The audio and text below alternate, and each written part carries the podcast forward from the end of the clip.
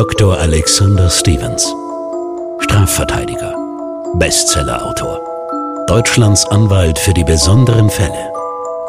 In True Tinder Crimes nimmt euch Dr. Alexander Stevens mit zu echten Tinder-Dates, bei denen das zweite Treffen nicht immer im Bett endet, sondern beim Anwalt und nicht selten vor Gericht. Millionen Menschen sind bei Tinder auf der Suche nach Sex und Liebe. Im Gespräch mit Moderatorin Jenny Augusta berichtet Dr. Alexander Stevens von unfassbaren Tinder-Dates, die manchmal so absurd und so erschreckend sind, dass man sie fast nicht glauben kann. Dass es gleich ein so teures Essen wird, hätte Rainer nie gedacht. Aber dafür ist die Dame, die er über Tinder kennenlernte, deutlich attraktiver als auf ihren Fotos. Was sie nach dem Dessert von Rainer fordert, lässt ihn allerdings das Blut in den Adern gefrieren. Oh, also bevor wir zum Fall vom armen Rainer kommen, mal eine ganz grundsätzliche Frage. Was glaubst du, Alex, wie viele Männer leben in einer festen Beziehung, wenn sie bei Tinder auf die Suche gehen? Äh, alle. Nein! Also, Moment, ich, ich glaube, wir müssen es ein bisschen, viele. wir müssen es ein bisschen umstellen. Wie, äh, die eine Frage wäre ja, wie viele Männer sind in einer festen Beziehung und gehen trotzdem bei Tinder auf die Suche? Alle? Nein, dann sprichst du auch von dir selbst. Ja, ich bin ja Single. Ich verweigere diese Information. Also mein Freund ist nicht auf Tinder. Ah, soll ich mal gucken? Ja, guck mal. Recherchier mal. Ich gebe mich dann als Frau aus. Wobei ganz lustig, wir haben uns mal einen Gag erlaubt, als wir ein bisschen angetrunken auf Mallorca waren. Und da gibt es so eine App, die aus deinem Gesicht das andere Geschlecht macht. Also wie du quasi aussehen Ja, würdest als Frau, ja, oder du als Mann. Ja. Und wir haben das gemacht und ich muss dazu sagen, jeder von uns, wir waren fünf Jungs, sah echt ziemlich scheiße aus als Frau. Bis auf einen, der sah mega aus. Also in die hätte ich mich ja sofort verliebt. Hätte es die wirklich gegeben. Und mit diesem Profilbild haben wir uns mal bei Tinder angemeldet. Einfach um mal zu gucken, wer uns da so anschreibt. Oh, oh. Und? Waren da auch Bekannte von euch dabei? Jetzt kommt's. Und einen kannten wir halt wirklich. Und den habt ihr dann richtig verarscht, oder wie? Den haben wir ein bisschen verarscht. Das Beste daran war, er ist halt auch in einer festen Beziehung. oh Gott. Von dem her würde ich sagen, da sind sehr viele unterwegs, die eigentlich da nicht unterwegs sein dürften. Zumindest aus moralischen Gesichtspunkten, wobei ich da der Letzte bin, der irgendjemanden verurteilt. Ich bin mir da ja eh nicht so sicher, ob die Monogamie wirklich etwas für den Menschen ist oder er dafür gemacht wurde, aber das soll jeder für sich entscheiden. Was schätzt du denn, gehen mehr Männer fremd oder mehr Frauen? Ich glaube und meine auch, das so gelesen zu haben, dass sich das ziemlich die Waage hält. Ich weiß aber, dass Frauen sich weniger erwischen lassen. Die sind halt einfach klüger. Ja, das habe ich so auch schon mal gehört. Bist du eher Team Seitensprung zugeben und beichten oder eher nicht? Also das fragst du einen Strafverteidiger. natürlich immer die Aussage verweigern. Und selbst wenn du noch im Bett mit deiner Flamme erwischt wirst, war natürlich alles ganz anders. Wahnsinn, was du hier wieder für eine Attitude an den Tag legst, Alex. Aber gut, erzähl mal, was hast du uns denn heute mitgebracht? Das klang ja nach einem sehr spannenden Fall wieder. Ja, ich habe dir Rainer mitgebracht, besser gesagt den Fall von Rainer. Rainer, 48 Jahre alt, Architekt, drei Kinder und er steht ein Jahr vor seiner Silberhochzeit. Da hat er aber früh geheiratet, oder? Wenn ich das mal so kurz ausrechne. Ja, vielleicht sogar ein bisschen zu früh. Denn Affären hatte er auch schon einige, meistens über Tinder. Aber natürlich nie mit der Absicht, um sich von seiner Frau zu trennen. Diese Absicht haben übrigens die wenigsten Männer. Denn bei den meisten Männern ist es ja eher so, dass sie einfach nur ein schnelles Abenteuer suchen, aber trotzdem mit dem Herzen ganz bei ihrer Frau sind. Bei den Frauen soll es ja angeblich anders sein. Wenn die fremdgehen, ist es ja eher so, dass ihnen nicht unbedingt das Körperliche fehlt, sondern eher so die emotionale Bindung. Auch interessant. Aber das könnte stimmen, wenn ich so drüber nachdenke, könnte. So aus eigener Erfahrung, ne? ah, Nein. jetzt erfahre ich endlich etwas mal über die Jenny. Nee, nee, nicht aus eigener Erfahrung, sondern Freunde von Freunden und Bekannte von denen und von denen, der Ham Hamster hat noch Ja, ja. einen Cousin. Genau. Wie es halt so ist. Ja, ja genau. Und welche Typen fischt Rainer dann so bei Tinder raus? Ja, in unserem Fall war es eine Deutschrussin, Magdalena, Anfang 30, angeblich frisch geschieden und im Kunsthandel unterwegs. Und schon nach zwei, drei Telefongesprächen hat man sich dann auch gleich zum Essen verabredet. Und Rainer hat sich natürlich nicht lumpen lassen und reservierte gleich mal für ein Mittagessen. Klammer auf, mittags war natürlich in Bezug auf seine Ehe deutlich unauffälliger, sich mit einem zu treffen. Klammer zu. Beim Edelitaliener, der zugleich drei Vorzüge hatte. Die Küche war exzellent. Zum Haus gehörte ein kleines Hotel und er war 60 Kilometer von Reiners Zuhause entfernt. Gut, das passt ja alles schon mal. Die beiden treffen sich und Magdalena entscheidet sich gleich mal für das Vier-Gänge-Menü. Als Vorspeise ein schönes Carpaccio und Tatar vom Thunfisch. Dann Barbarie, Entenbrust geschnetzeltes mit Pappardelle. Gang 3, pochierte Austern auf Blattspinat. Und zum Dessert Mango-Crepe in Orangensauce mit gerösteten Mandeln und Eiscreme. Na, kriegst du Hunger? Ja, schon. Wir hatten noch keine Mittagspause heute. Jedenfalls ließen sich dann beide nach dem Begrüßungschampagner auch ein kleines Glas Rotwein reichen, um, ich sage jetzt mal, die Gesprächsatmosphäre etwas aufzulockern. Und in dem Zusammenhang plauderte Magdalena gleich mal über ihre Lieblingsinteressen, nämlich Reisen, Mode, Lifestyle. Also bis hierhin so weit, so gut. Ich nehme an, es war auch praktisch, dass das Restaurant direkt ein Hotelzimmer in der Nähe hatte, oder? Ja, wie denkst du denn heute? Also, ich glaube, das wird sicherlich mit einer der Hintergedanken gewesen sein, warum sich Rainer ausgerechnet für dieses Restaurant entschieden hat. Aber es kam alles anders. Denn als die Kellnerin die Rechnung brachte, schlappe 365 Euro, zückte Rainer seine Brieftasche fingerte vier 100-Euro-Scheine raus und während er bezahlt, fällt Magdalenas Blick auf das kleine Klarsichtfenster in seinem Geldbeutel, bei dem sich dahinter ein schmuckes Familienfoto von seiner Frau, ihm und seinen drei Kindern befindet.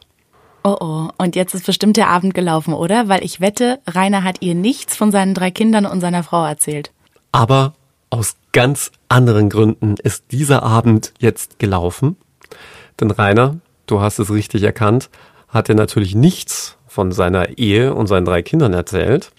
Aber Magdalena ist nicht etwa aufgestanden und wutentbrannt und enttäuscht gegangen, sondern sagte zu ihm mit ganz ernster Miene, wenn deine Frau nichts von uns erfahren soll, zahlst du mir jetzt 10.000 Euro. Oh Gott, das ist ja, das hat eine Wendung genommen, die ich jetzt wirklich nicht erwartet hätte, aber sag mir bitte, dass Rainer das nicht gemacht hat. Es ist ja schließlich nichts gelaufen, oder? Naja, es ist zwar nichts gelaufen, aber es gab ja Chatverläufe in dem Tinder-Chat zwischen Rainer und Magdalena. Und Magdalena ließ es sich natürlich auch nicht nehmen, Rainer genau darauf hinzuweisen und natürlich auf die Möglichkeit, diese Chatverläufe doch einfach mal seiner Frau zu schicken.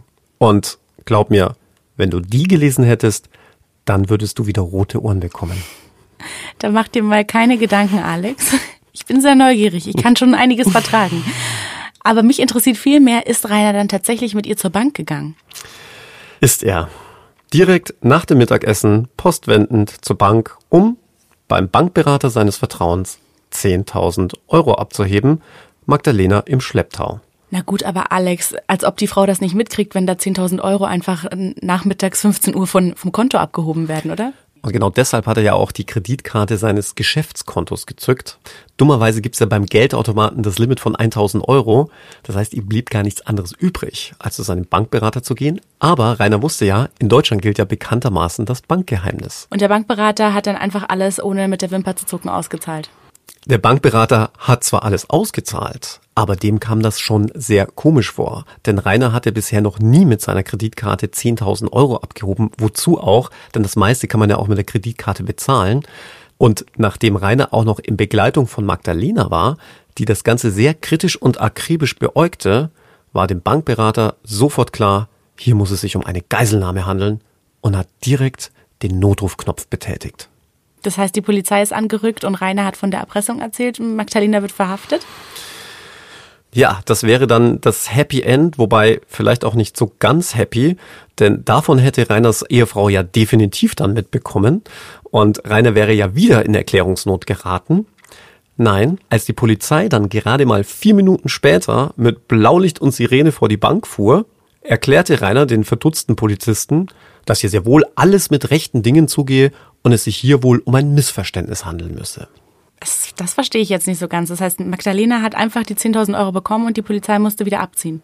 Rainer hat bezahlt Und eigentlich könnte man sich jetzt fast denken, okay, ein teures Mittagessen, teures Lehrgeld, aber besser ein Ende mit Schrecken als ein Schrecken ohne Ende. Aber weit gefehlt, denn eines Tages taucht Rainer mit einem Schreiben der Staatsanwaltschaft in meiner Kanzlei auf. Was wollte die Staatsanwaltschaft denn von ihm wissen? Der Fall war doch eigentlich längst erledigt.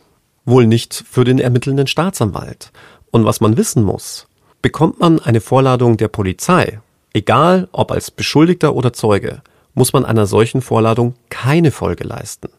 Kriegt man allerdings eine förmliche Vorladung auf Geheiß der Staatsanwaltschaft oder vom Staatsanwalt selbst oder eines Ermittlungsrichters, dann ist man verpflichtet, dieser Folge zu leisten. Das heißt, Rainer musste zu dieser Vorladung des Staatsanwalts. Und was wollte denn jetzt der Staatsanwalt von ihm?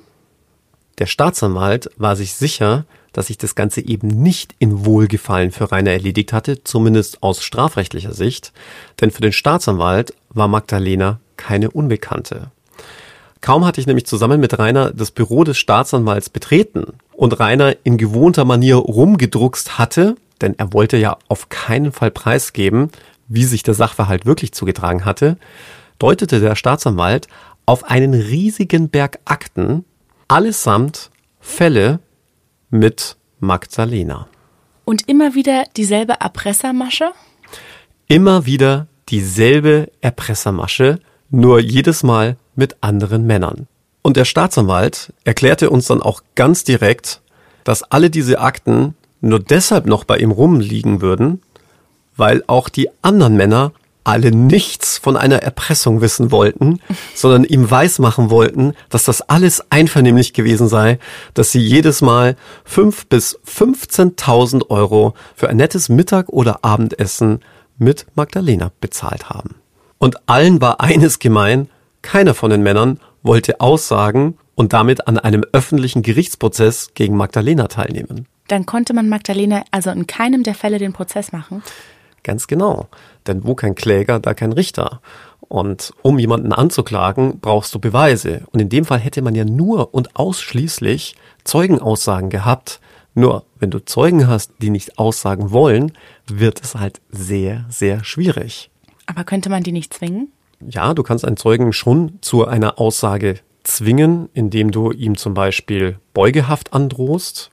Das Problem ist nur, wenn der Zeuge partout nicht bereit ist, von etwas zu berichten, das ja nur er wissen kann, ja, und letztlich seinem Empfinden entspricht, ob er sich jetzt erpresst gefühlt hat oder nicht, wie es jetzt letztlich war, hast du ja überhaupt keine Handhabe zu überprüfen, ob jetzt Rainer oder wie die ganzen anderen Männer alle hießen, die Wahrheit sagen oder ob es nicht vielleicht doch so war, dass sie gut und gerne mal so viel Geld für ein Essen mit der schönen Magdalena ausgeben. Ich kann mir vorstellen, dass es kein Einzelfall ist, oder? So, sowas ist doch bestimmt schon öfter bei dir auf dem Tisch gelandet.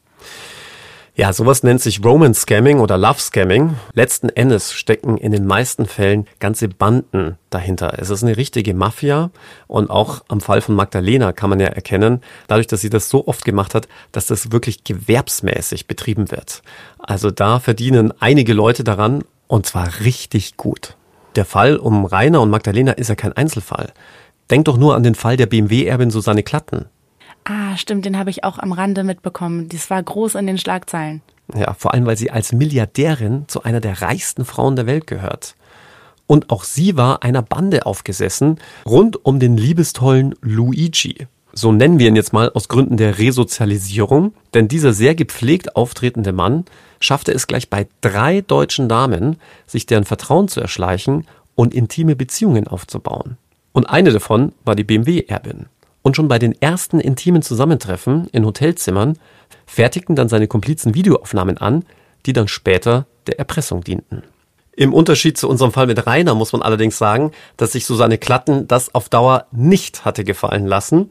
Und irgendwann wandte sie sich dann an die Polizei, ging dann auf Luigis Forderung, ihr jetzt 14 Millionen Euro zu zahlen, nur zum Schein ein. An der Übergabestelle des Geldes klickten dann die Handschellen. Wahnsinn, klingt auf jeden Fall nach einer sehr mutigen Frau, die hat Courage gezeigt und den Fall selber in die Hand genommen. Aber war Frau Klatten damals eigentlich verheiratet?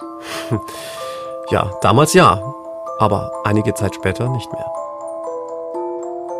True Tinder Crimes ist eine Produktion von Crime and Media, exklusiv für Podimo. Sollte es euch gefallen haben, hört gerne auch Das perfekte Verbrechen mit Dr. Alexander Stevens. Unglaubliche Rechtsfälle. Exklusiv bei Podimo.